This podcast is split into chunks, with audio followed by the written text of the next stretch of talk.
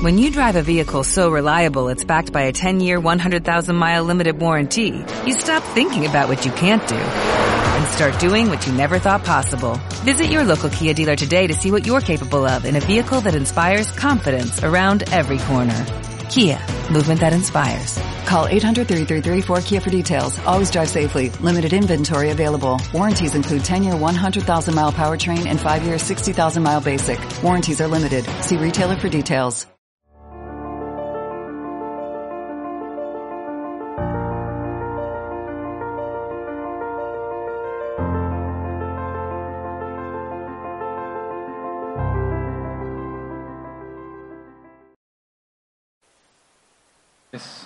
Buenas noches.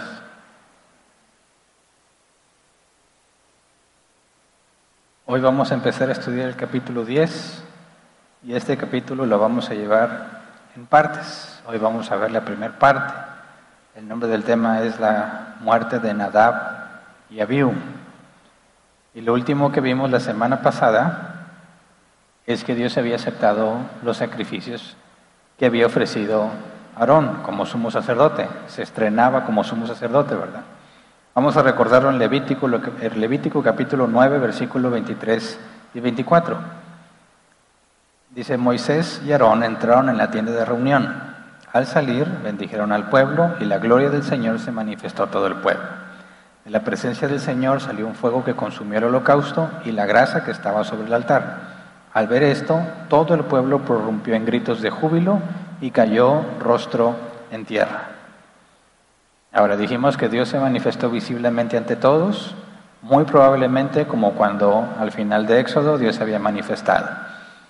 Estaba una luz brillante o estaba la nube, había algo que todos veían. Y luego fuego de Dios consume los holocaustos que estaban sobre el altar de bronce que se supone que se iban a consumir durante todo el día hasta que llegara la siguiente hora del sacrificio. Y Moisés en el capítulo 10, bueno, sabemos que los capítulos en el original no existen, ¿verdad? Inmediatamente después de eso, que todos estaban gritando de júbilo y habían postrado, o se habían postrado rostro en tierra, inmediatamente después, los dos hijos mayores de Aarón deciden hacer algo por iniciativa propia. Levítico capítulo 10, versículo 1, dice, pero Nadab y Abiú hijos de Aarón tomaron cada uno su incensario y poniendo en ellos fuego e incienso, ofrecieron ante el Señor un fuego que no tenían por qué ofrecer, pues Él no se lo había mandado. Fíjate cómo Moisés enfatiza, Él no se lo había mandado.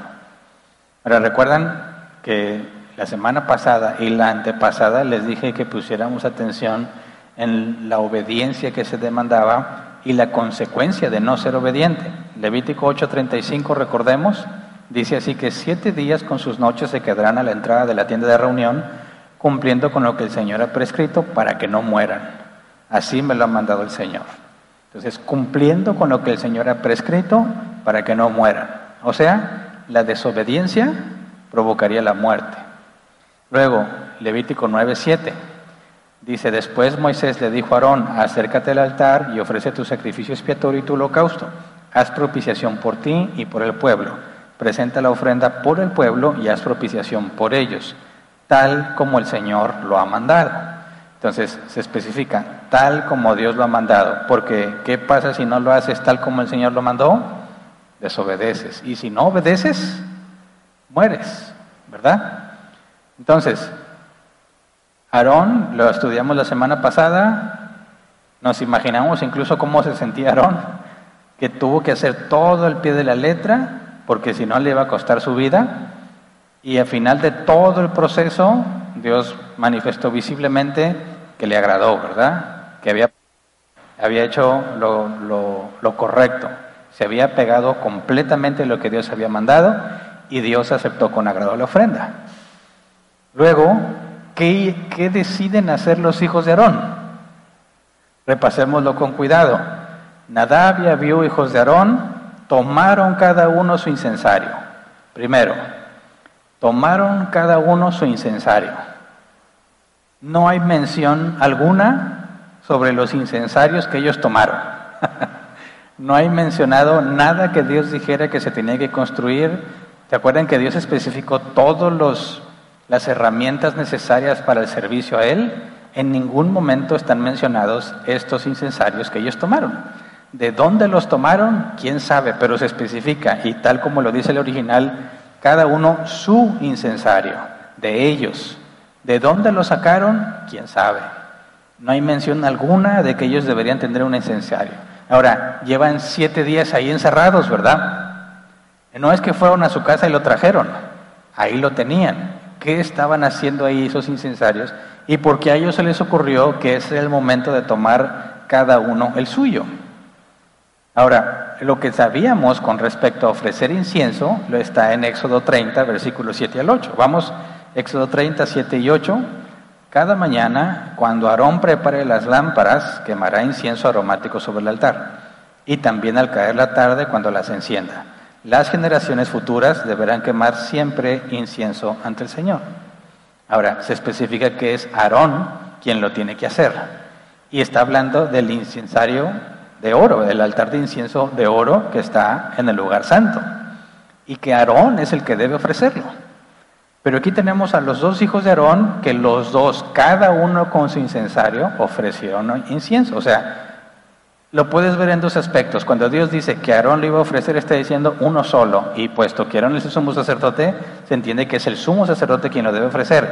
Y lo debe ofrecer en el altar de incienso de oro que está dentro del tabernáculo. Uno solo, y ese uno solo es el sumo sacerdote. Tienes a los dos hijos de Aarón, cada uno con su incensario, ofreciendo incienso a Dios. ¿De dónde sacaron la idea de que podían hacer eso? No hay nada que esté registrado que Dios haya pedido algo similar. Y de hecho, es contrario. Es posible que ellos estén tomando, tomándose atribuciones que no les corresponde porque solo el sumo sacerdote lo ofrecía. Y ellos dos pareciera que están tomando responsabilidades que no les corresponden que solo el sumo sacerdote podía hacer. Y ahora, por lo que sabemos del lugar que murieron, no le están haciendo dentro del lugar santo, en el altar de oro, de incienso. Porque acuérdate que ahí estaba manifestada la gloria de Dios. Nadie podía entrar al tabernáculo porque ahí estaba la gloria de Dios. Entonces estos dos hombres lo tomaron y ahí donde estaban lo ofrecieron. ¿Verdad?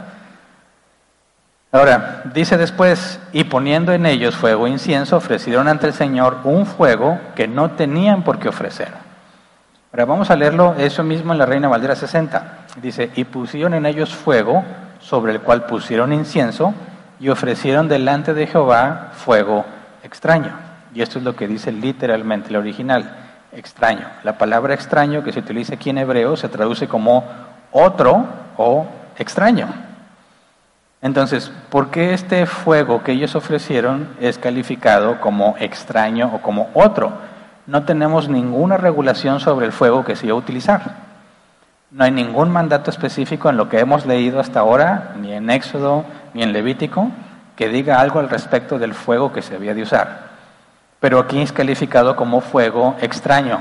Ofrecieron otro fuego al momento de que habla de otro fuego, en el contexto inmediato, ¿de qué nos está hablando? ¿A cuál otro fuego podría referirse? Al que salió de la presencia de Dios, ¿verdad? Entonces ahí empezamos a entender un poco, a ver, tomaron su incensario y pusieron otro fuego. ¿Dónde estaba el fuego de Dios? En el altar de bronce, ¿verdad? Que estaba consumiendo los holocaustos.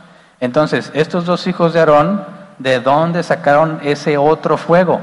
No lo sacaron del altar, porque si no sería fuego de Dios, ¿verdad? Lo sacaron de otro lado. ¿Cómo lo hicieron? Pues no pudo haber sido un encendedor.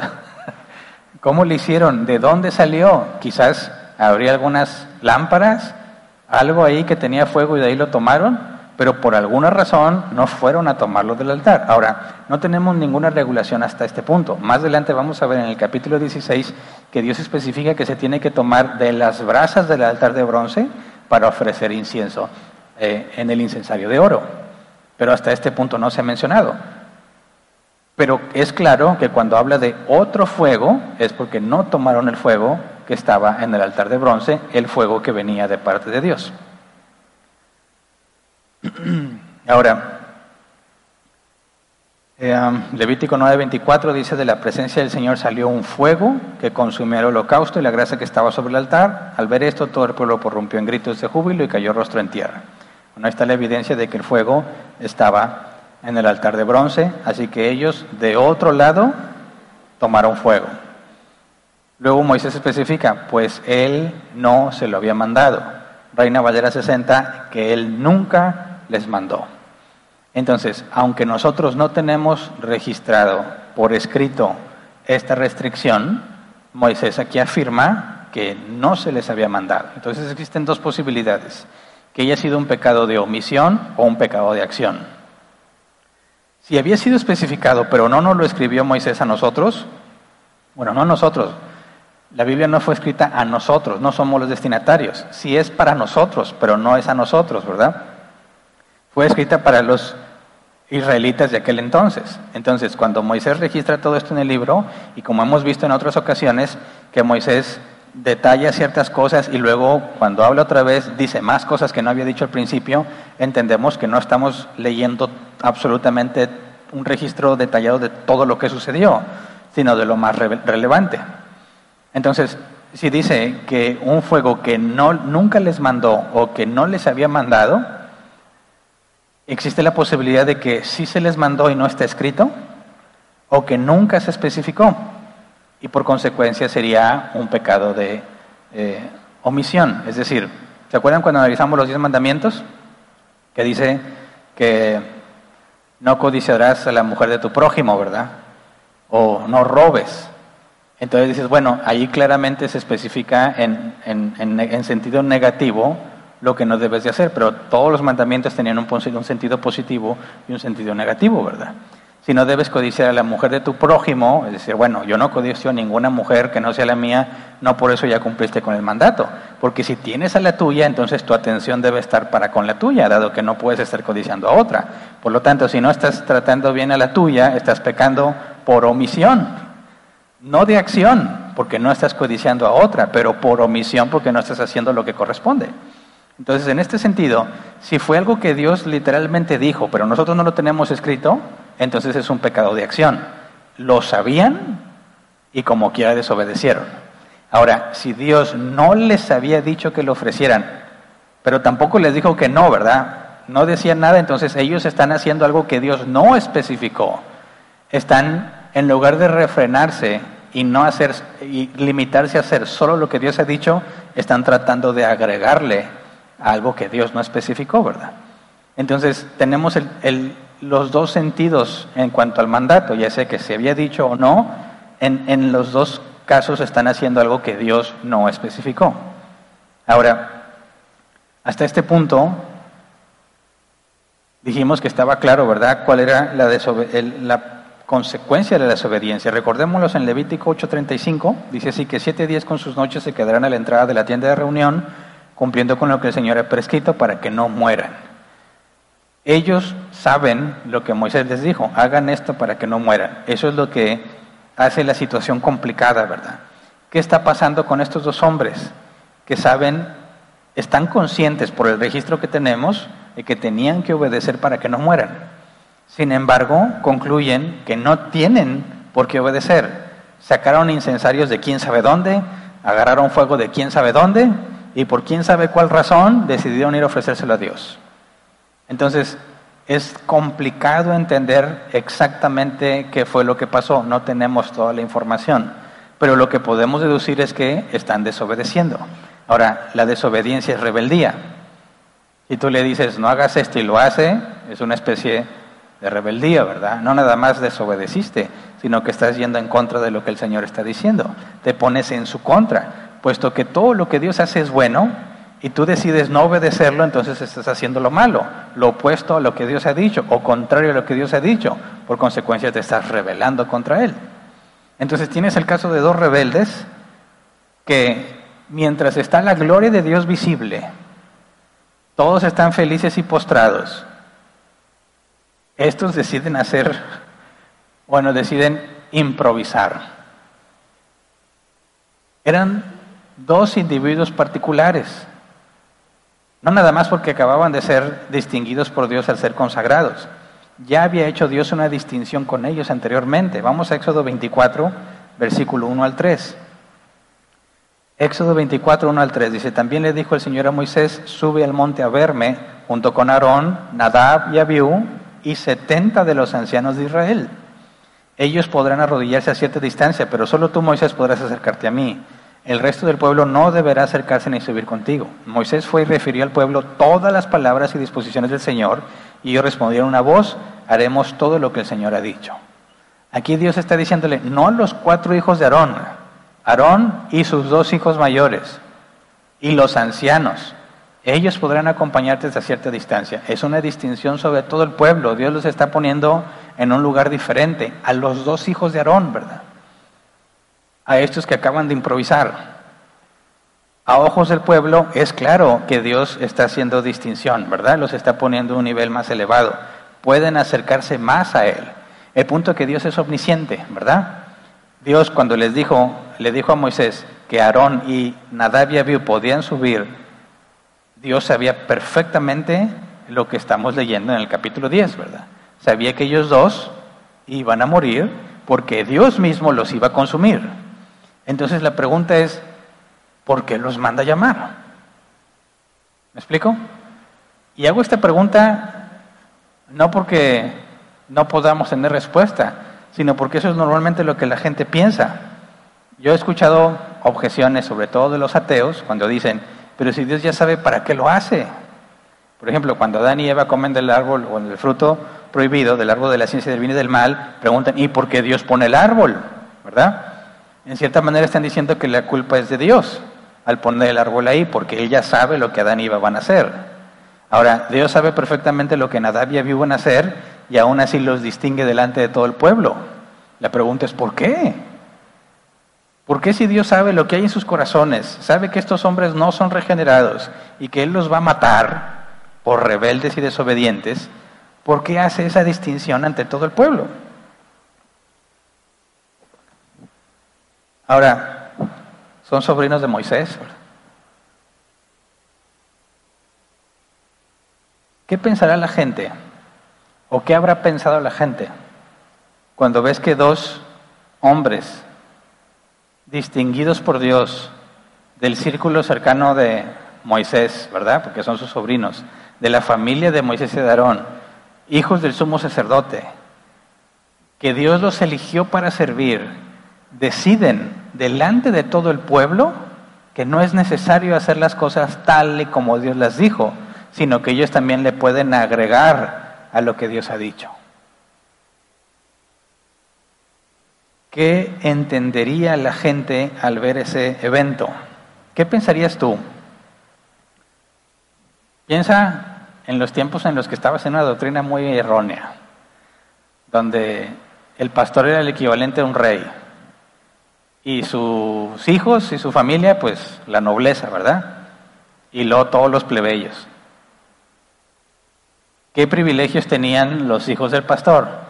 O los cuñados del pastor, o los sobrinos del pastor. En un esquema como esos, que no es bíblico, pero que abunda, son personas influyentes, ¿verdad?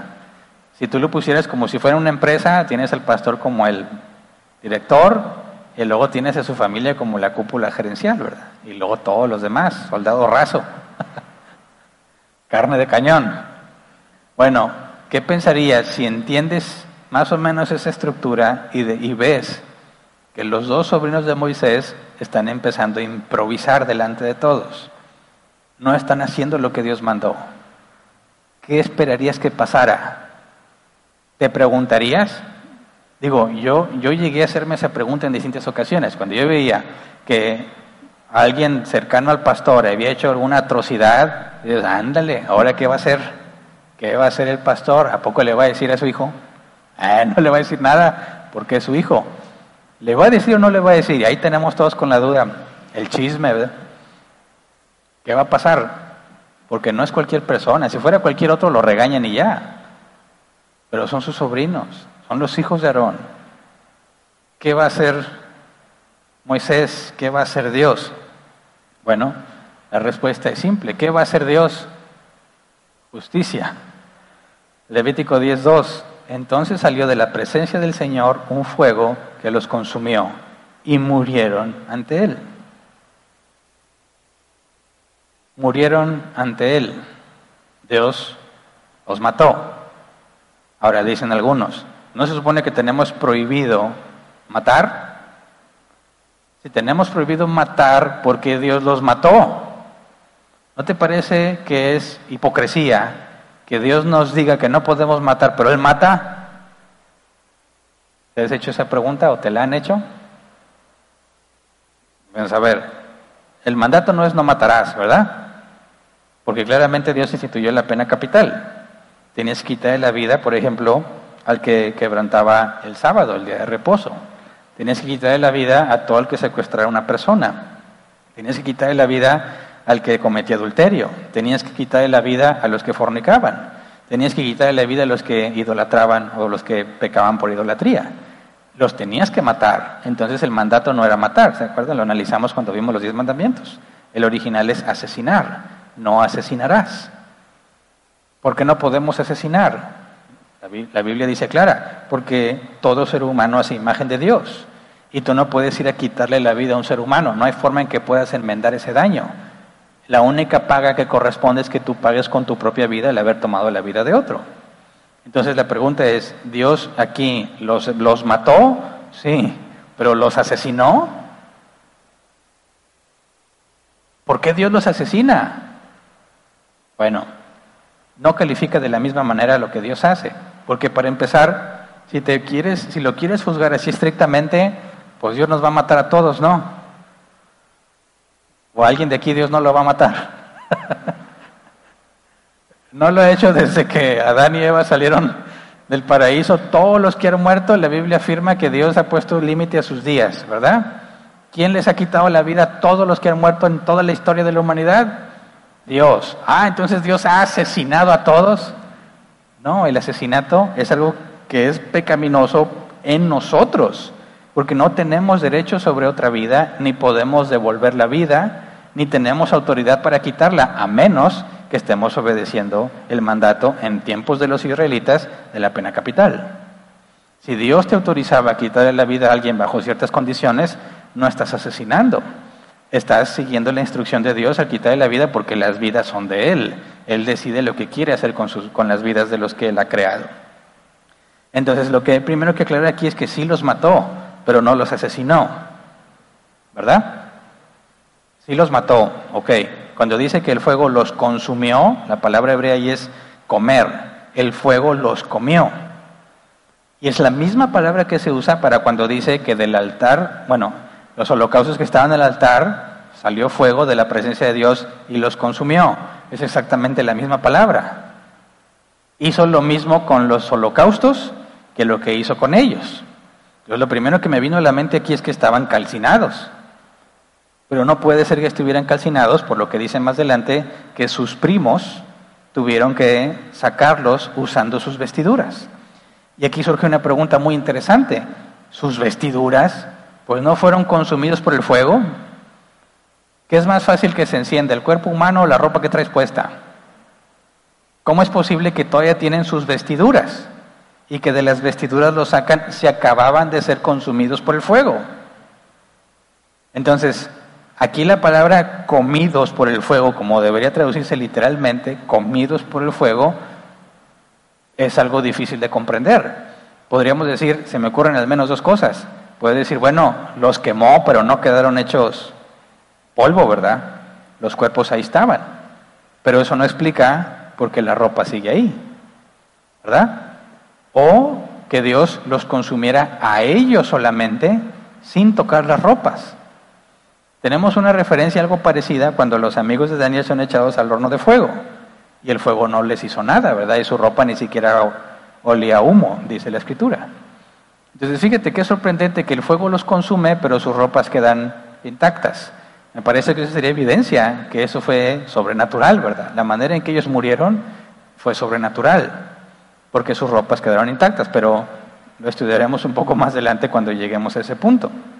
Ahora, lo mismo que Dios hizo para manifestar su agrado por los sacrificios, lo hizo para manifestar su desagrado ante la rebeldía. la misma manifestación. de Dios sale fuego para quemar los holocaustos porque Dios aceptó con agrado. De Dios sale fuego para matar a los hijos de Aarón porque manifiesta su desagrado.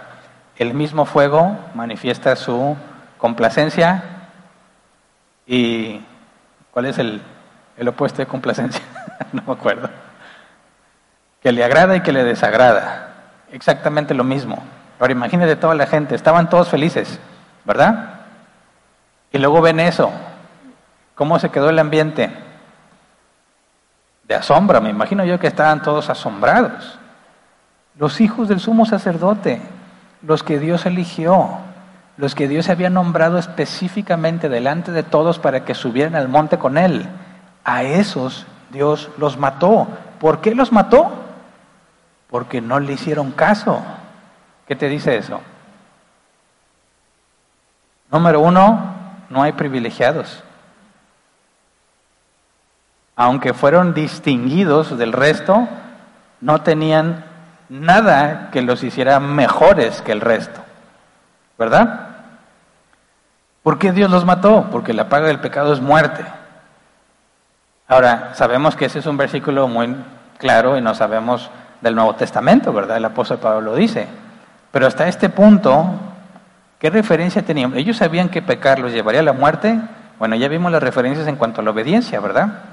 Pero vamos a leer Éxodo 32, versículos 32 y 33.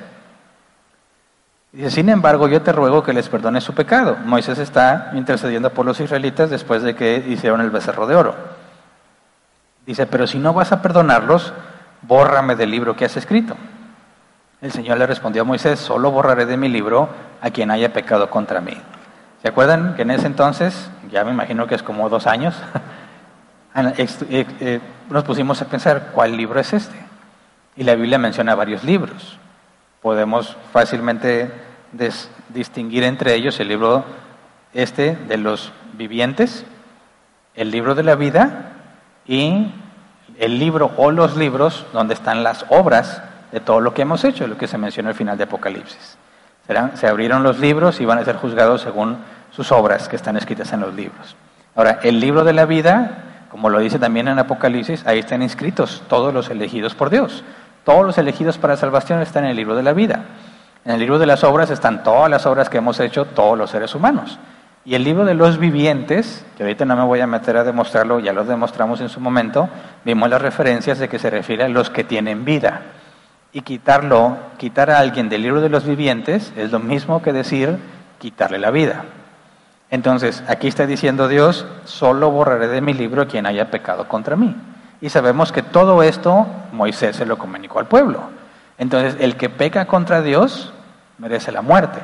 Es algo que todos los israelitas sabían, es algo que Nadab Abiú escucharon. Y sobre todo con mucha más responsabilidad de ellos, porque Dios les había permitido acercarse más que cualquier otro israelita. Así que Dios decide matarlos en ese instante. Y cuando examinas esto con cuidado y sobre todo si, has, si te ha tocado que alguien más te pregunte sobre esto o que analice estos pasajes, casi siempre encuentras respuestas como me parece muy exagerado, muy desproporcionado el castigo. No era para tanto. Quizás tenían buenas intenciones. ¿Qué tal si ellos dijeron, ¿se acuerdan que había un contexto en cuanto al incienso? Decíamos, no es algo que Dios inventó. Dios no, Dios no les dijo, voy a inventar el incienso y la práctica de que quemes incienso para mí. No, eso era algo que los paganos hacían. Era algo que se, lo encontrabas en los cultos paganos de toda aquella época. Y dijimos, cuando estudiamos todos esos lineamientos, dijimos, ¿por qué Dios toma elementos paganos y los pone como si fuesen para su culto? O sea, lo mismo que hacían los paganos, los sacrificios, el ofrecer incienso, eso ya lo hacían los paganos. Incluso los israelitas lo llegaron a hacer en Egipto para los dioses egipcios. Y Dios toma esos mismos elementos y les dice, esto es lo que vas a hacer para mí. ¿Verdad? Entonces,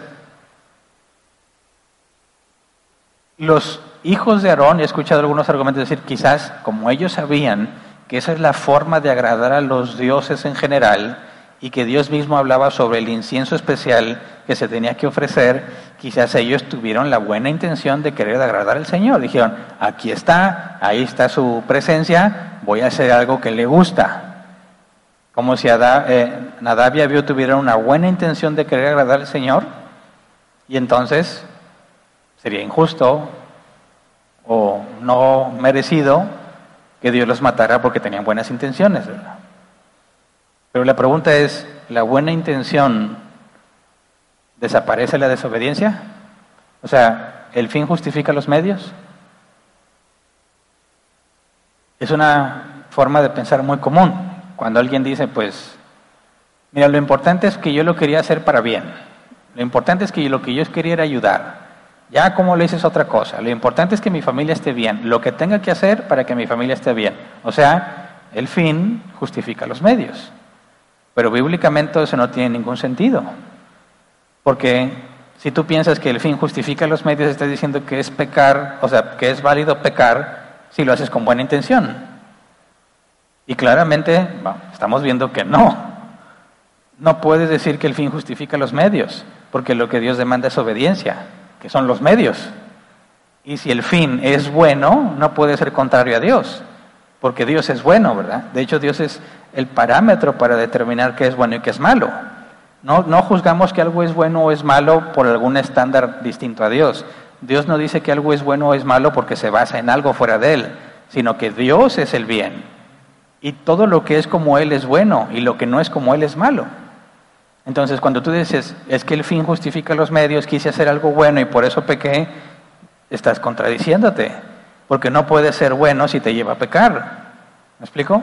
Si fuese bueno, no te llevaría a pecar. Entonces, es imposible, no es coherente decir que el fin justifica los medios. Y está la evidencia clara. Entonces, ¿tendrían Nadab y Abiú buenas intenciones? No puede ser. ¿Tenían intenciones que no podemos conocer? Pero si esa intención te lleva a desobedecer, no puede ser una buena intención, ¿verdad? Quizás desde tu perspectiva lo veas como algo bueno, pero objetivamente hablando no puede ser buena porque te lleva a pecar. No era para tanto. Una regañada seria bastaba, ¿no?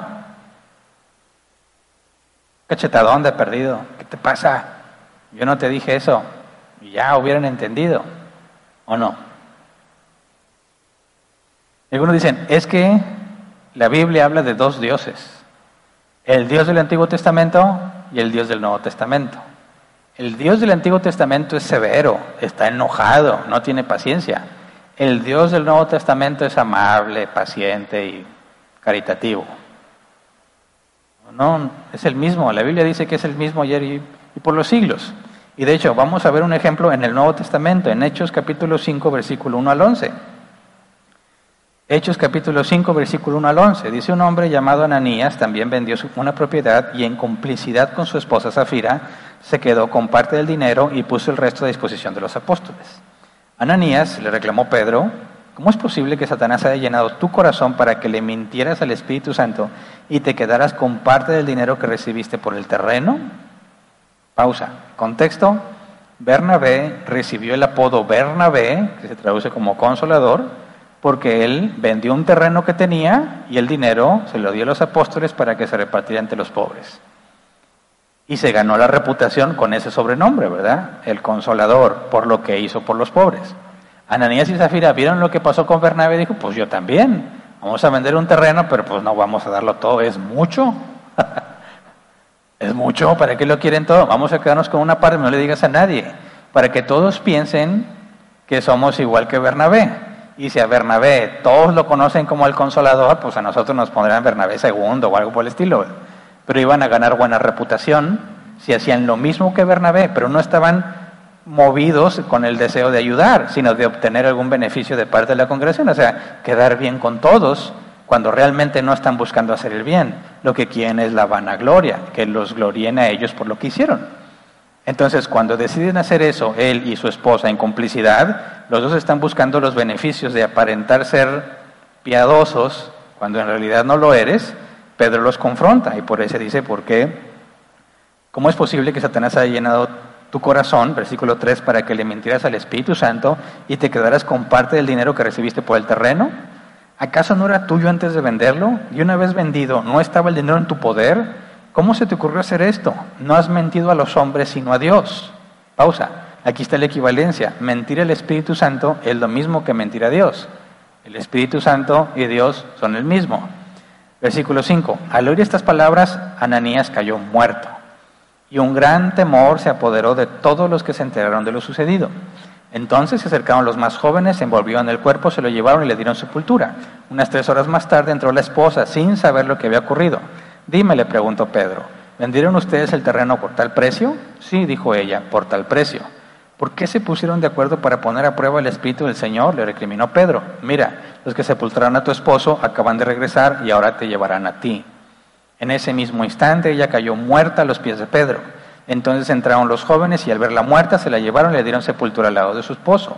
Y un gran temor se apoderó de toda la iglesia y de todos los que se enteraron de sus sucesos. Fíjate, es prácticamente lo mismo. Tienes a dos individuos, Nadab y Abiú, que de acuerdo deciden hacer lo que Dios no mandó, ¿verdad?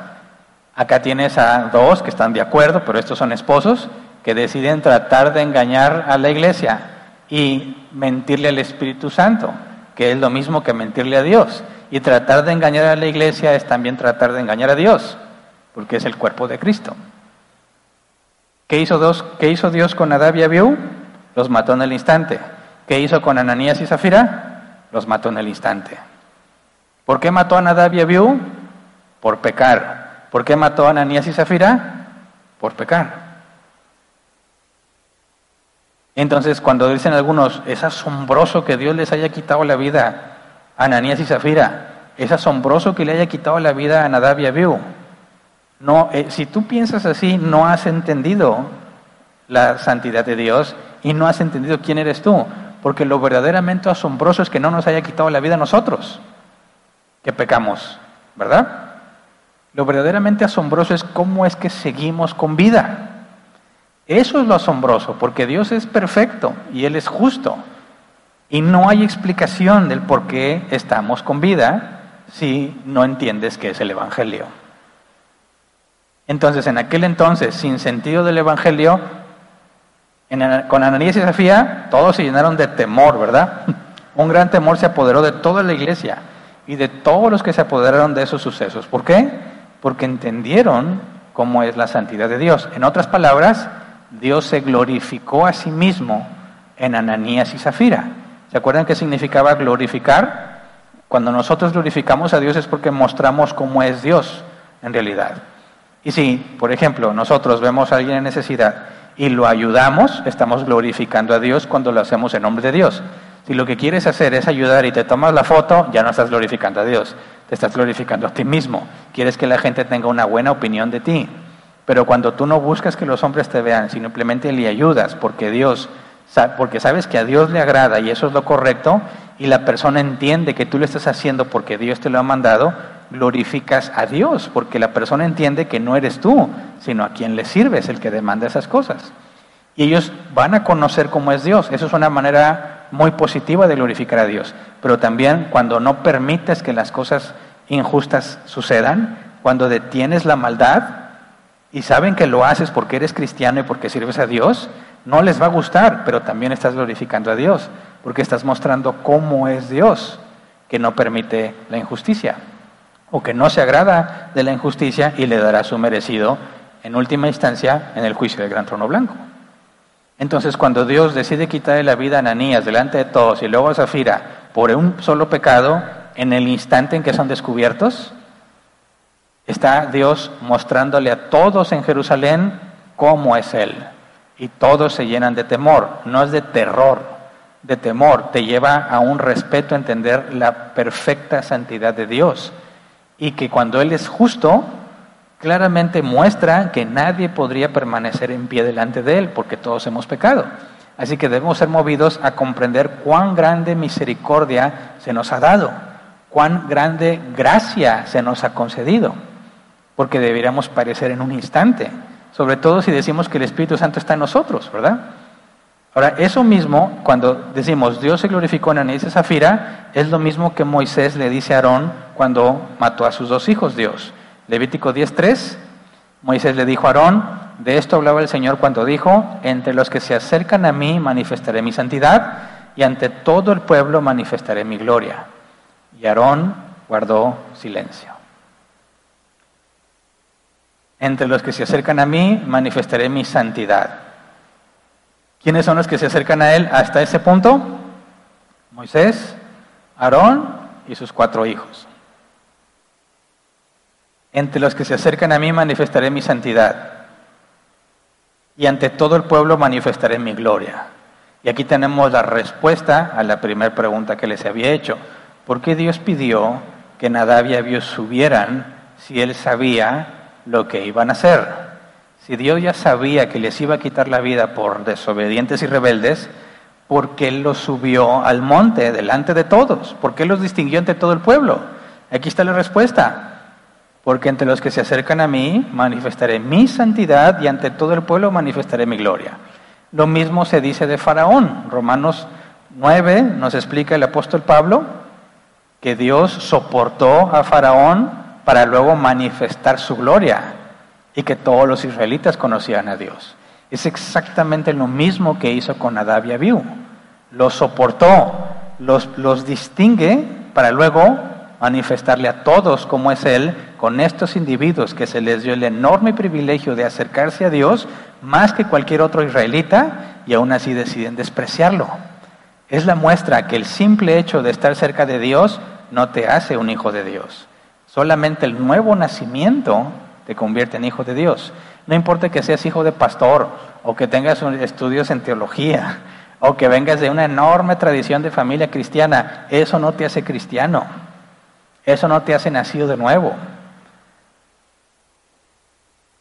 Puede haber muchos hoy en día que se jacten de tener buena doctrina y lo que sea, pero si ellos no han nacido, no han nacido de nuevo, perecerán junto con todos los demás en el juicio del gran trono blanco. Entonces, ¿por qué hizo Dios eso? Porque iba a manifestarse. Fíjate, iba a manifestarse. Dios permite que haya personas cerca de Él para manifestar quién es Él. ¿Se entiende? Entonces, si tú lo ves a grandes rasgos, toda la humanidad, Dios está haciendo exactamente lo mismo. Dios se va a manifestar de dos maneras. Cuando llegue el juicio del gran trono blanco, se va a manifestar de dos maneras. Una manera es que les va a dar justicia a todos los que pecaron. Y la otra es que le va a dar gracia a todos los otros que pecaron. En un, en un sentido, a los que les da justicia, Dios se va a glorificar y va a decir, yo soy santo, justo y perfecto. ¿Verdad? Y a los que nos da gracia, también se está glorificando, porque Dios es compasivo, Dios es bueno y da gratuitamente a quien le place. En ambos casos se va a glorificar, ¿verdad? Y Él decide para qué te ha escogido, para glorificarse en ti por medio de su justicia o para manifestarte por medio de ti por la gracia que se te concede. El momento en que Dios decide hacerlo queda a su criterio. Lo hace ahorita o lo hace en el juicio del gran trono blanco, queda a su criterio, pero lo va a hacer. Así como les dije, Dios nos ha matado a todos, bueno, todavía nosotros no, pero a todos cuando muramos, Dios fue quien nos quitó la vida. De la misma manera Dios se va a glorificar en todos. A ninguno se le va a hacer injusticia. A los que no son elegidos para salvación se les va Dios se va a manifestar por medio de ellos mostrando que él es justo. Y a los que eligió para salvación se va a manifestar, glorificarse por medio de ellos, por medio de su gracia. Pero a nadie se le va a hacer injusticia. Entonces lo que Dios está haciendo aquí con los dos hijos de Moisés es para todo el pueblo. Fíjate bien el mensaje. Estos dos individuos distinguidos, preparados para servirme, no son míos, a pesar de que están aquí. En automático eso nos debe llevar a las palabras de Jesús. ¿No los escogí yo ustedes doce y uno entre ustedes es diablo? ¿De quién estaba hablando? De Judas. Alguien distinguido entre todos los seres humanos, ¿verdad? Uno de los doce recibió enseñanza de los labios de Jesús, recibió poder para hacer milagros y sin embargo Jesús siempre dijo, este no es mío, no particular, solamente se lo dijo a Juan en particular quién era, pero siempre dijo, uno de aquí me va a traicionar. Más le valiera no haber nacido a tal hombre. Y esto es para que se cumpla la escritura. Entonces, fíjate bien, no puedes tú juzgar por las apariencias. Es que mira, ahí se ve que le está sirviendo a Dios. ¿Y qué pensarías de Judas? Que incluso resucitaba muertos. Por eso cuando Jesús decía, uno me va a traicionar, nadie sabía que era Judas. ¿Por qué? Porque lo veían ahí sirviendo, era el tesorero. El tesorero de los doce, el que guardaba todo lo que se necesitaba de dinero para los viajes que Jesús hacía, porque acuérdate que había ciertas mujeres de la nobleza ricas que apoyaban el ministerio de Jesús y daban dinero para que Jesús estuviera moviéndose junto con sus discípulos. ¿Quién administraba todo eso? Judas. Nadie sospechaba de Judas por lo involucrado que estaba en el ministerio. Sin embargo, no era de Cristo. ¿Quién se imaginaría que Nadab y Abiú morirían de esa manera después de que han sido consagrados? Esa es la muestra de que no puede simplemente decir todos los que están en la iglesia son salvos. La iglesia visible. La iglesia de Cristo es una y está compuesta por todos los que han nacido de nuevo, de todos los tiempos. Esa es la iglesia invisible. La iglesia visible es los que se congregan en algún lugar. Y el hecho de que estén involucrados y tengan responsabilidad no es equivalente al nuevo nacimiento. Pero ¿por qué Dios permite eso? Jesús también dijo, el trigo y la cizaña crecen juntos. Y en la parábola que Jesús enseñó dice, maestro, ¿quieres que cortemos la cizaña? No, porque vas a, puedes dañar el trigo. Déjalos que crezcan juntos. Así entre, entre los cristianos, no importa qué tan bíblica sea una iglesia, hay gente como Nadab y Abiú, hay gente como Ananías y Zafira, hay gente como Judas. Nadie sospecharía que Ananías y Zafira no eran de Cristo. Nadie sospecharía de Nadab y Abiú. Pero Dios manifiesta su gloria cuando permite que esas cosas pasen y pone en evidencia que Él no puede ser engañado. Y entonces viene el asombro. Nunca me hubiera imaginado de esa persona. Pues no, porque nosotros vemos con los ojos, pero Dios ve el corazón. Ahora, no es la única ocasión que Dios va a matar con fuego a alguien. Vamos a números 11, 1 al 2. Un día el pueblo se quejó de sus penalidades que estaba sufriendo. Al oírlos el Señor ardió en ira y su fuego consumió los alrededores del campamento. Entonces el pueblo clamó a Moisés y este oró al Señor por ellos y el fuego se apagó. Consumió los alrededores, algunos comentaristas consideran que incluso personas, aunque no se sabe, ¿verdad? Con certeza. Quizás ese no dice tan claro, pero vamos a números 16:35. Dice, y los 250 hombres que ofrecían incienso fueron consumidos por el fuego del Señor.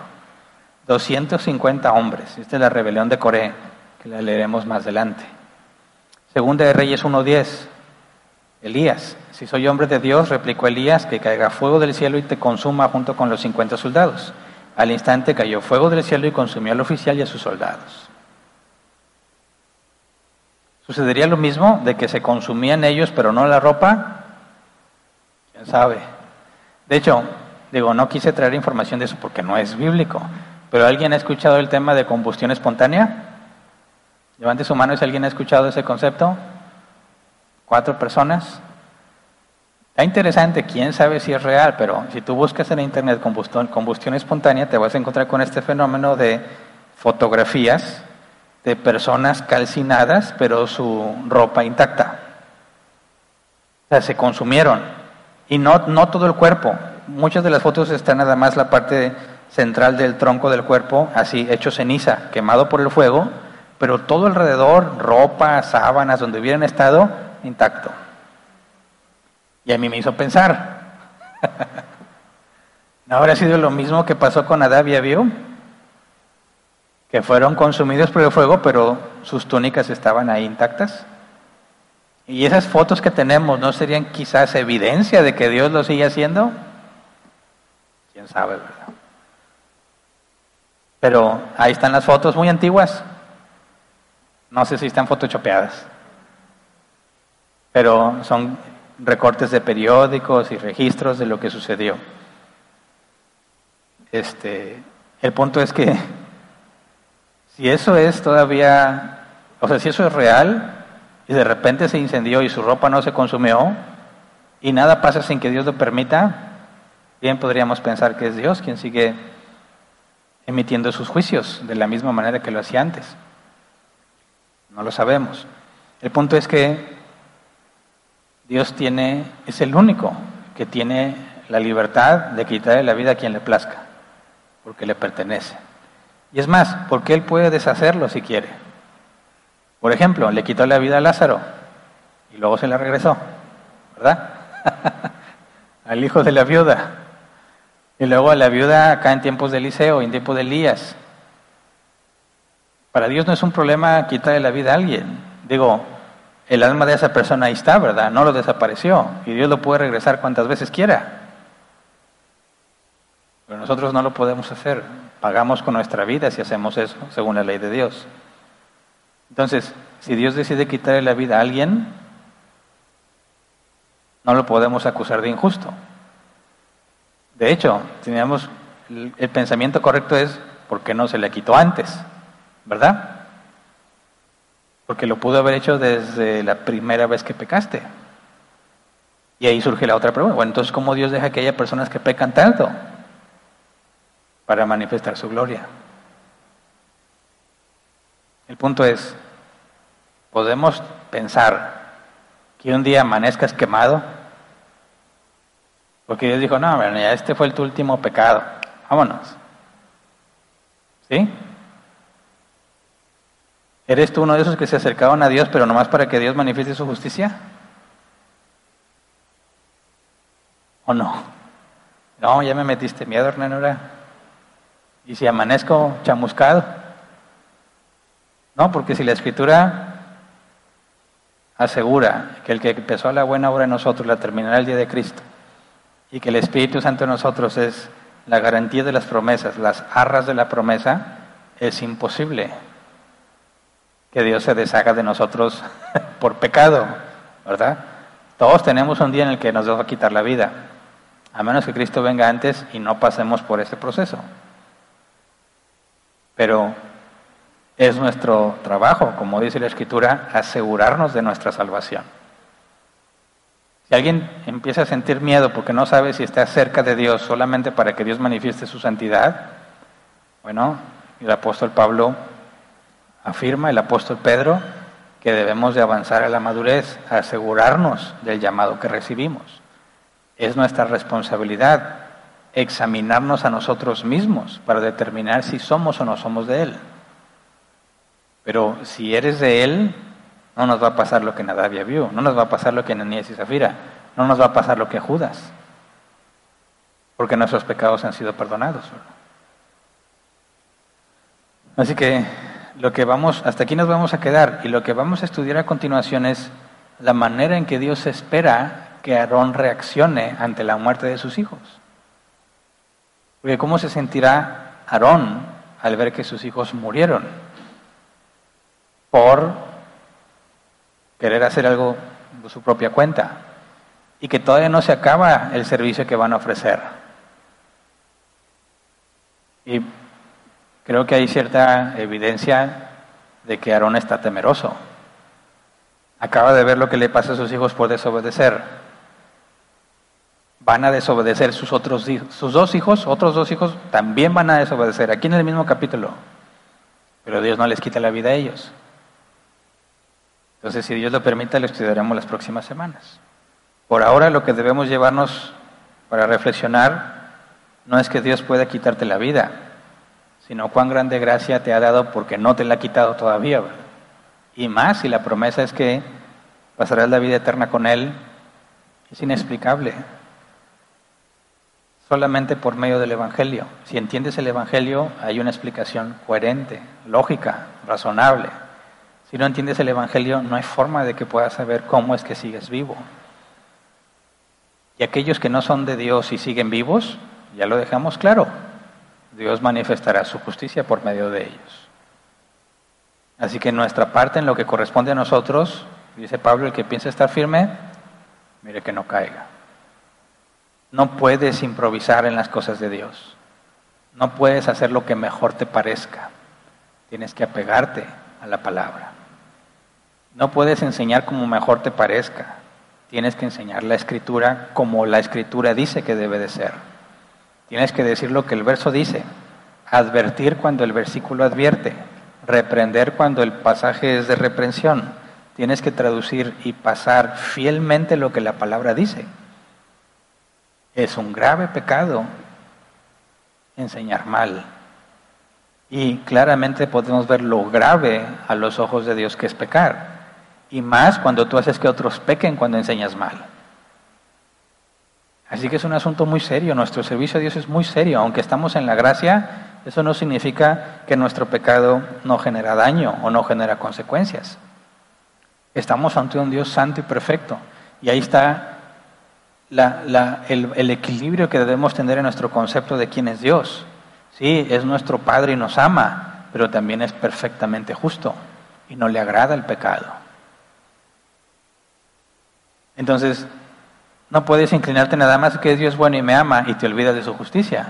Tampoco puedes pensar nada más que Dios es justo y me va a castigar por lo que hago, porque también me ama. ¿Cuál es el punto medio? de disciplina. Que Dios no me va a dejar sin corrección. Que sí, tengo el Espíritu Santo que me capacita para hacer obras que agradan al Padre, pero tengo esta carne que me lleva a pecar. No nada más peco, también hago buenas obras, pero no nada más hago buenas obras porque también peco. Entonces, ¿cómo le hago? Confiar en que si yo busco a Dios y hago todo mi esfuerzo y me equivoco, Él me va a disciplinar, Él me va a corregir, Él me va a enseñar. Y entonces cuando me veo en problemas y sé que hice las cosas mal, en lugar de quejarme, tendría que decir gracias Señor porque me acabas de demostrar cuánto me amas. ¿Verdad? Pero eso está muy difícil. Porque cuando nos va mal, no estamos pensando en el amor de Dios. Normalmente decimos, ¿por qué, Señor? Porque a mí. La respuesta siempre es porque te ama mucho. Ha decidido tratarte como a hijo. Pero bueno, si Dios lo permite, la próxima semana veremos la reacción de Aarón y una posible respuesta a qué pasaba con estos dos hombres que los llevó a hacer eso. Y es posible porque no lo podemos asegurar con certeza, pero según la tradición es una de las causas más comúnmente aceptadas que explicaría por qué estos dos hombres hicieron lo que hicieron. Pero bueno, vamos a ponernos de pie y vamos a orar.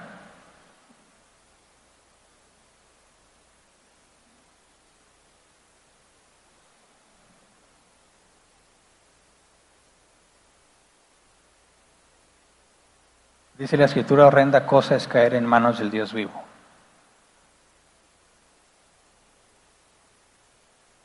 lo más terrible en el infierno es Dios.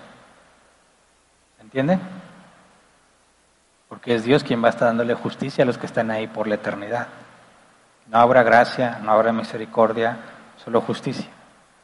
Y como nunca van a dejar de hacer lo malo, siempre la justicia va a estar sobre ellos. ¿Qué es lo que hará que el infierno sea un lugar terrible? Dios y su justicia. Y al mismo tiempo, todo lo bueno que experimentaremos en la vida eterna proviene del mismo Dios que es terror para otros, porque ha decidido amarte como hijo.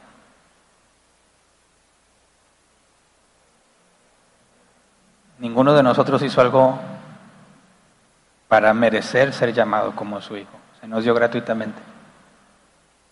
Gratuitamente se me dio la justicia de Cristo.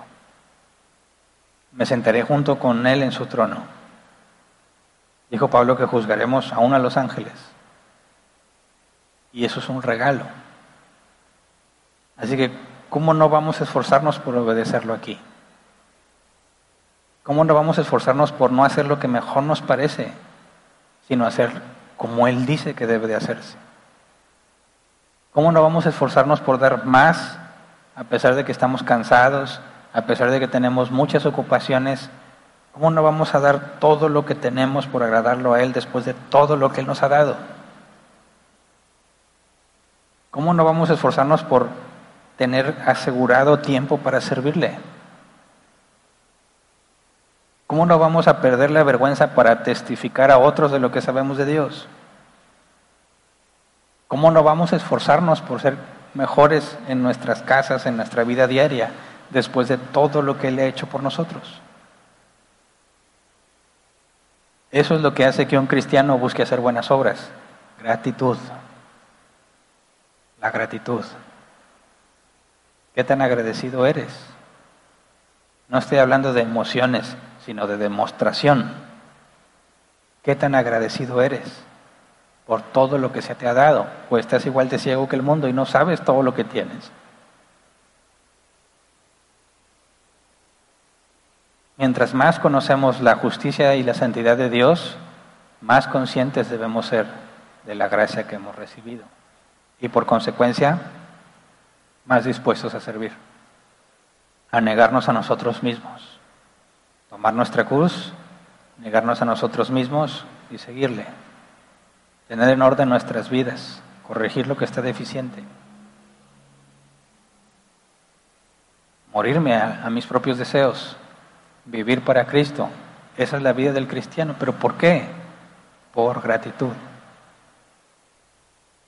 Dice la escritura, Dios no se alegra de la muerte del impío, no se complace con la muerte del impío. Nosotros no nos alegramos porque Dios va a darles justicia a todos los que han pecado. Eso debería movernos predicar el Evangelio, sabiendo lo horrible que les espera. ¿Cómo puede ser que sabemos lo que los espera y no les decimos nada? Entonces fíjate todas las responsabilidades que adquirimos conocer cada vez más a Dios en nuestra vida y para con los demás. Y ahí es como mostramos gratitud. Así es como mostramos gratitud. No nada más porque dices, gracias Dios, estoy agradecido. Sí, qué bueno que estás agradecido y que lo sientes, pero ¿qué estás haciendo para mostrarlo? Acuérdate que la escritura dice que es bienaventurado el siervo, que cuando su Señor venga, le encuentre haciendo su voluntad. Tú no sabes si este es tu último día. No sabemos si Dios nos va a quitar la vida hoy o mañana. Lo que debemos buscar es decir, Señor, no estoy haciendo algo en contra de mi conciencia. Hasta donde puedo ver, reconozco mis pecados y me esfuerzo por hacer lo bueno. No me escondo. Cuando peco no me escondo. Acudo a Él. Es el único que me puede cambiar. Y si me llama cuentas, diré como el apóstol Pablo, me espera la corona de gloria, porque no es por mis obras, espero recompensa. ¿Por qué? Porque yo sé que Dios ha hecho la obra en mí. Sé que la recompensa sigue siendo gracia. ¿Se acuerdan que lo estudiamos? Entonces ninguno debe decir, me he portado muy bien, me espera la recompensa. acabas de perderla si la tenías. Por jactarte de algo que no te corresponde. Pero el punto es, ellos no sabían que iban a morir ese día.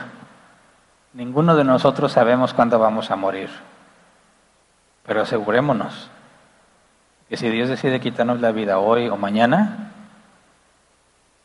que podamos tener la certeza de que se glorificó por medio de nosotros para mostrar su gracia, su poder. Y bueno, mañana veremos cómo debemos proceder ante la muerte del impío. Pero si Dios le permite, lo veremos la otra semana. Así que vamos a orar. Señor, queremos agradecerte por tus enormes misericordias, porque no hay forma, Señor, de que podamos compensar lo que nos has dado. Sin embargo, tú te mereces nuestra vida entera. Sabemos que no podemos compensar lo que nos has dado, pero sí podemos mostrar nuestra gratitud, Señor al negarnos a nosotros mismos para hacer lo que a ti te agrada. Perdona nuestras deudas, Señor. nuestras ofensas. Perdónanos porque hacemos lo malo, menospreciamos tu gracia, menospreciamos la salvación que nos has dado para hacer lo que nos parece mejor, pero no queremos ocultarlo. Sería absurdo tratar de ocultarlo de ti, Señor, que eres omnisciente y omnipresente. Por eso, Señor, confesamos nuestros pecados, nuestros errores y acudimos a ti para que nos cambies, para que nos limpies, para que nos des nuevas fuerzas para seguir esforzándonos en hacer lo que te agrada. Permítanos permanecer fieles en la tentación, permanecer firmes. No importa cuánto nos sintamos, Señor, eh, cansados o atraídos hacia lo que es malo.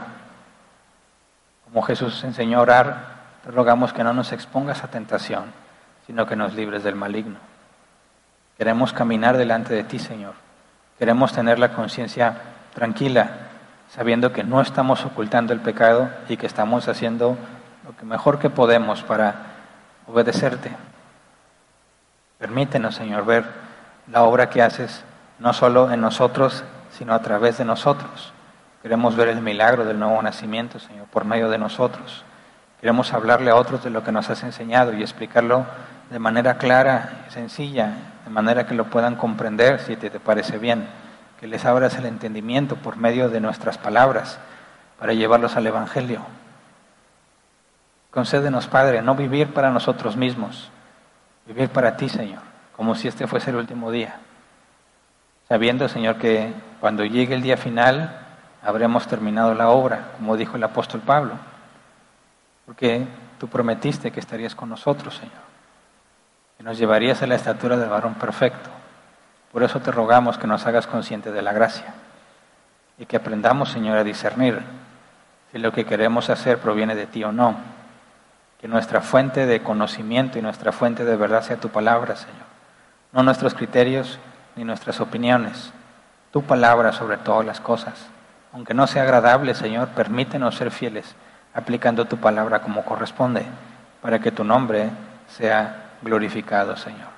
Te damos muchas gracias porque te ha placido mantenernos con vida, Señor, y que estemos toda la eternidad contigo. En el nombre de Jesús. Amén. Pueden sentarse, pasemos a la sesión de preguntas.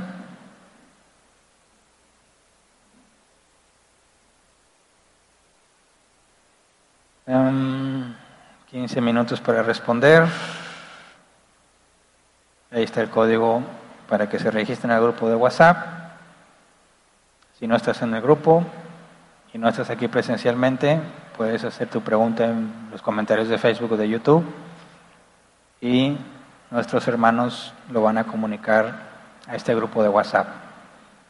Ahora sí, el próximo martes, si Dios lo permite, toca la sesión de preguntas y respuestas, martes a las 7 una hora y media destinamos a responder preguntas, todas las que alcancen.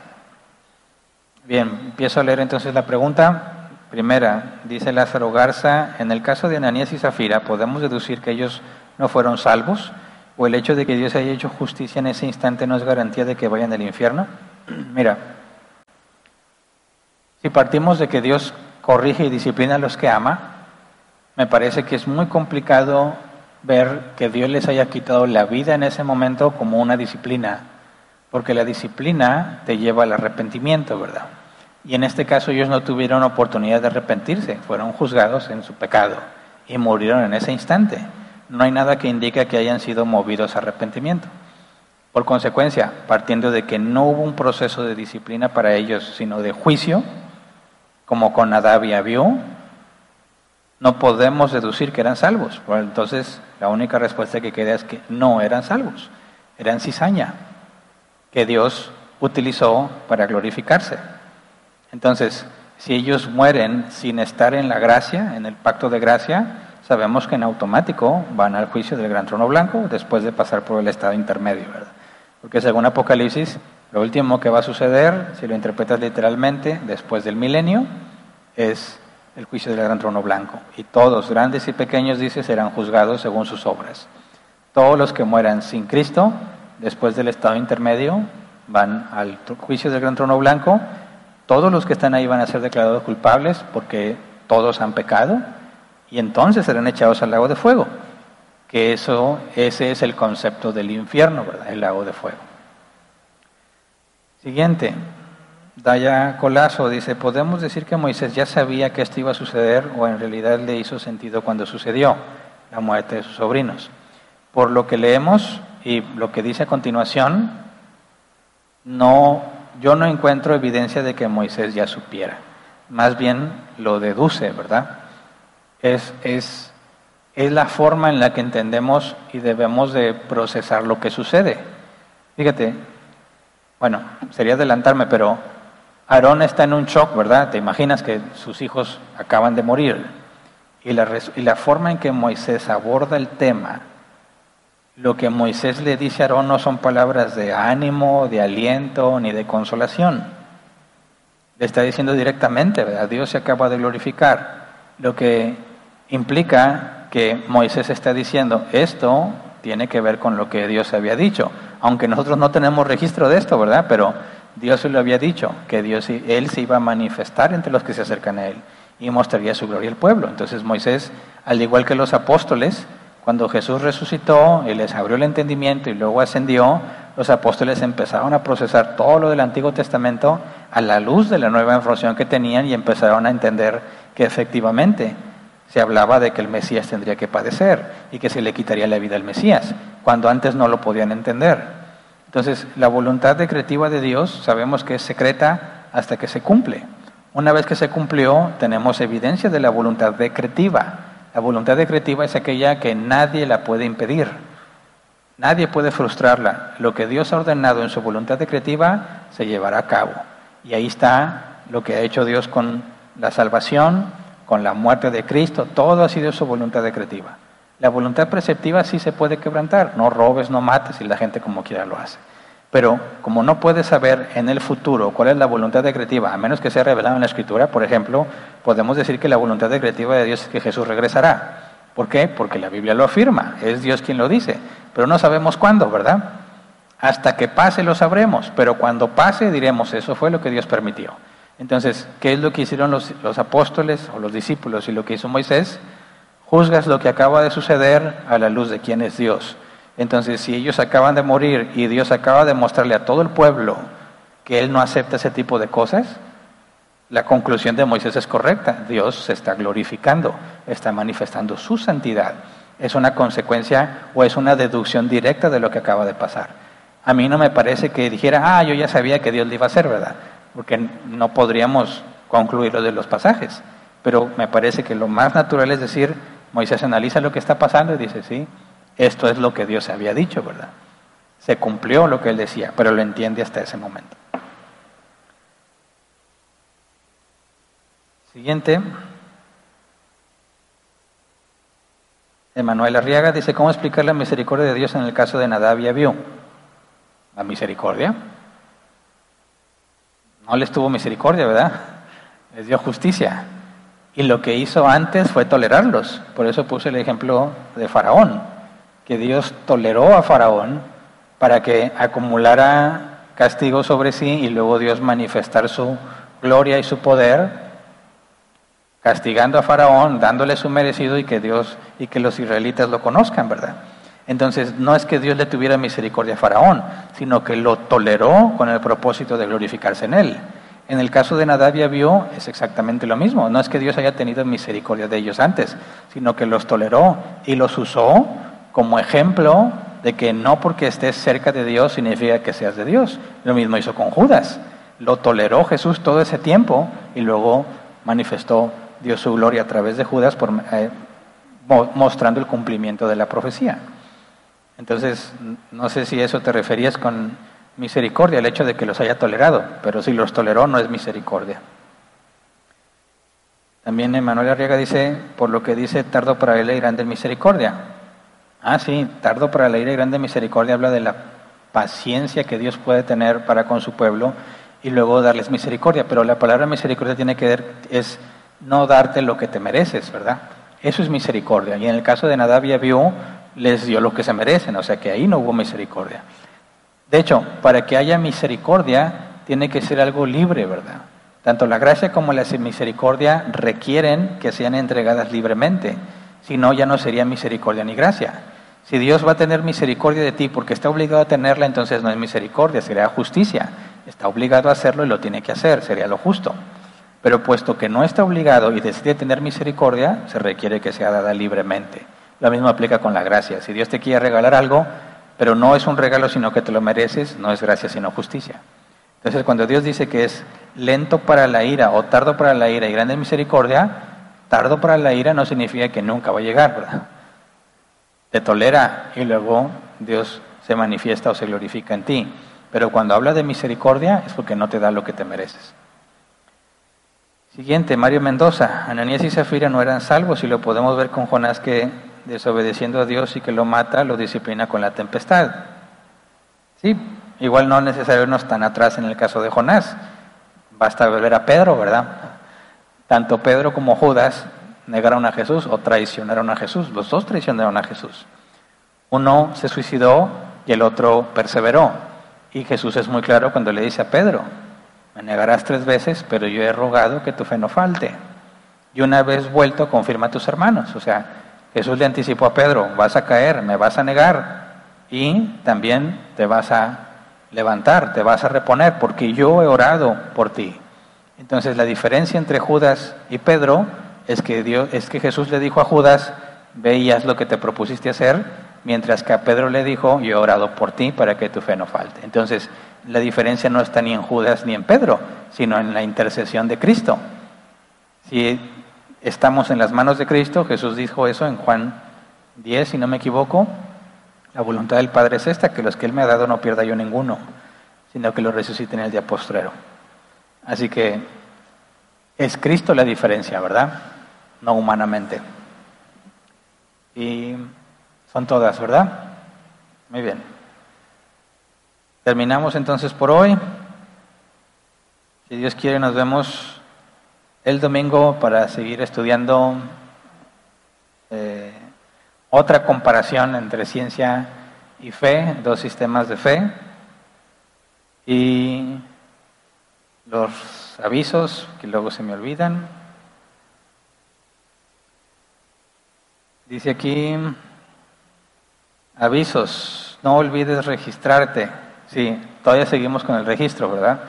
Aunque los aforos ya están muy holgados, como quiera, tenemos eh, que estar cuidando el aforo porque no cabemos todos los que debiéramos estar aquí y seguimos teniendo el registro. Así que cualquiera que nos esté escuchando y tiene planeado visitarnos, recuerda que tienes que mandar primero un mensaje a la página de Facebook de Árbol Plantado para dar tu información, que es nombre completo y fecha de nacimiento con eso te agregamos a nuestra aplicación en la internet para que tú puedas entrar y separar tu lugar. Es la manera en la que estamos controlando el aforo. Lo que dice ese punto al llegar, bueno, les recuerdo que en el caso de los domingos, el sistema eh, tiene un mecanismo de justicia. si llegas después, de, o sea, si tú tenías tu lugar reservado y ya pasaron 15 minutos y no has llegado, el sistema te manda una lista negra y en esa lista negra, los que estén ahí, a la próxima reunión, no los va a dejar registrarse sino hasta un día después, lo que baja considerablemente tu posibilidad de asistir. Y eso es nada más así como un jalón de orejas para que no te queden ganas de venir tan tarde, ¿verdad? Entonces, sé puntual al llegar. Dice, los niños se sentarán con sus padres. ¿Eh?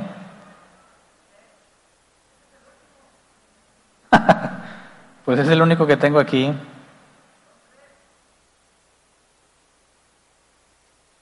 Son tres. Ah, ya, me llegaron. No me habían llegado. Pero lo estoy leyendo la primera. La que estoy leyendo es la primerita. La que sigue es recordar lo del ágape. Y la tercera, la mesa del Señor con ágape. Ah, las mandaron al revés. Ah, pues avisen. Avisos, vuelvo a empezar. De atrás para adelante. Mesa del Señor con ágape. Recordarles que en esta ocasión celebraremos la Mesa del Señor solo los que son miembros de la iglesia ¿Qué significa esto? Los que ya pasaron por el proceso de membresía y voluntariamente aceptaron cumplir con lo que la Biblia demanda con respecto a estar en una iglesia. Bueno, los que ya son miembros de la iglesia, tenemos el compromiso de guardar los dos sacramentos, el bautismo y la mesa del Señor. Es una obligación de todo cristiano. Y este próximo sábado, a las 7, les recuerdo, mañana se tienen que registrar, que son dos días antes. Mañana se abre el registro de este evento, la vamos a partir en dos. Vamos a tener Mesa del Señor el 23 y luego el 30. No tiene nada que ver con Halloween. Es Mesa del Señor. La vamos a dividir en dos porque vamos a retomar el ágape y vamos vamos a volver a compartir comida. Pero vamos a respetar el distanciamiento. Entonces en las mesas no las podemos ocupar al 100%, a tener que estar a la mitad, lo que nos obliga a partir la mesa del Señor en dos días para que podamos tener el ágape, que es la convivencia, y que podamos comer, necesitamos ocupar menos las mesas, a la mitad de lo que podría estar en una mesa. Así que se van a hacer dos eventos. Tú puedes registrarte a cualquiera de los dos, pero no te confíes en que si te vas a registrar el segundo, porque si en el primero se va a partir justo a la mitad, o sea, de los miembros que caben en el aforo, la mitad de miembros caben en el aforo sin problema, se va a partir justo a la mitad, entonces la mitad de miembros tiene que venir este sábado y la otra mitad del otro sábado. Los que se registren en esta, pues ya la libraron, no tienes que venir a las dos. Si quieres, puedes, ¿verdad? pero no es necesario. Pero si tú dices, yo para la segunda, y muchos pensaron como tú, y pocos se registran en la primera, no van a caber todos en la segunda, lo que implica que algunos se van a quedar fuera. Y si tú planeaste para la segunda y no caben todos en la segunda, ya desobedeciste el sacramento. Entonces es importante que todos traten de registrarse en la primera. Y si la primera se llena, prácticamente está garantizado tu lugar para la segunda. El problema es si la primera no se llena. Y bueno, ahora sí, eso era el contexto para las instrucciones, ¿verdad? que eran la comida será de traje, recuerda traer para compartir, acuérdense que estamos haciendo lo mismo que dice el apóstol Pablo en 1 de Corintios. No olvides traer tu agua refresco, aquí se proporcionarán los vasos y el hielo, o sea, traes comida, pero no pienses que tú te la vas a comer. Yo sé que hay muchos que por primera vez van a estar en un agape con nosotros. La comida que tú traigas, la probabilidad de que te toque a ti es muy, muy baja. Porque lo que vamos a hacer para cumplir con el mandato de que nadie menosprecie la comida de otro, es que tú cuando llegues entregas la comida ahí en donde está el área de ventas para que los sugieres la repartan. Se va a distribuir y cada los sugieres van a poner los platos ya en las mesas y tú no escoges lo que te va a tocar de comer. Dios lo va a escoger por ti. El azar no existe. Le llamamos azar aquello que no sabemos cómo funciona, pero Dios está en control de todas las cosas. Entonces mañana, vamos, digo, el sábado vamos a ver qué es lo que Dios quiere que tú vayas a comer. Cuando se reparta en la mesa y te vayas a sentar, ahí está lo que Dios tenía para ti. Y a lo mucho puedes canjearlo con los de la mesa, de, oye, te cambio esta pieza de pollo por ese bísquedo, cosas así, ¿verdad? Ahí mismo, pero no se vale de que, oiga, yo que le cambio el pollo a ver qué mesa quiere. No, eso sería como menospreciar al que trajo el pollo, ¿verdad? entonces se va a distribuir. Por eso digo que es muy difícil que te vaya a tocar a ti. Lo que sí te va a tocar a ti es tu vaso, ¿verdad? Si tú te traes tu vaso, pues ese es tuyo y no lo vamos a repartir. Pero si traes refrescos, los vas a dejar ahí y también los sugiere los van a repartir. Entonces, acuérdate que el, apóstol Pablo dice, no, no vengas con hambre, o sea, no venimos a comer porque tenemos hambre. Tienes hambre, come en tu casa, aquí venimos a convivir. Y mucha falta nos hace. Y luego regreso a la primera, no olvides registrarte, o sea, tiene que ver con la mesa del Señor, se punto al llegar. ¿Qué va a pasar con los niños? Se sentarán con sus padres.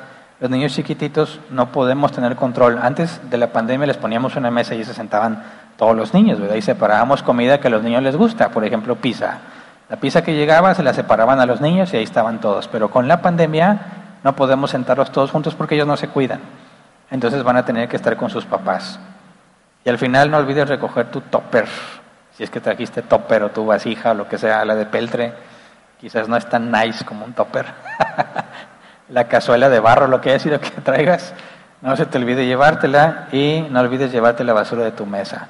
Como quieres, eso lo vamos a recordar ahí en el mero día. Teníamos una dinámica, se tiene que nombrar un responsable de la basura en cada mesa ese responsable junta la basura de su mesa y se la lleva a su casa. Ya, ya te deshaces de ella, porque nosotros no sabríamos qué hacer con tanta basura aquí, porque no tenemos un contenedor específico para eso. Y ya, después de más de un año, vamos a regresar al ágape, gracias a Dios. Si todos cuidamos las medidas, debe ser bueno, ¿verdad? Y nada de que arrepentirnos. Ahora sí, es todo. Ahí están las ventas y la caja de las ofrendas para que esto siga funcionando. Si Dios quiere, entonces nos vemos el sábado en la mesa del Señor o el domingo en la reunión. Gracias.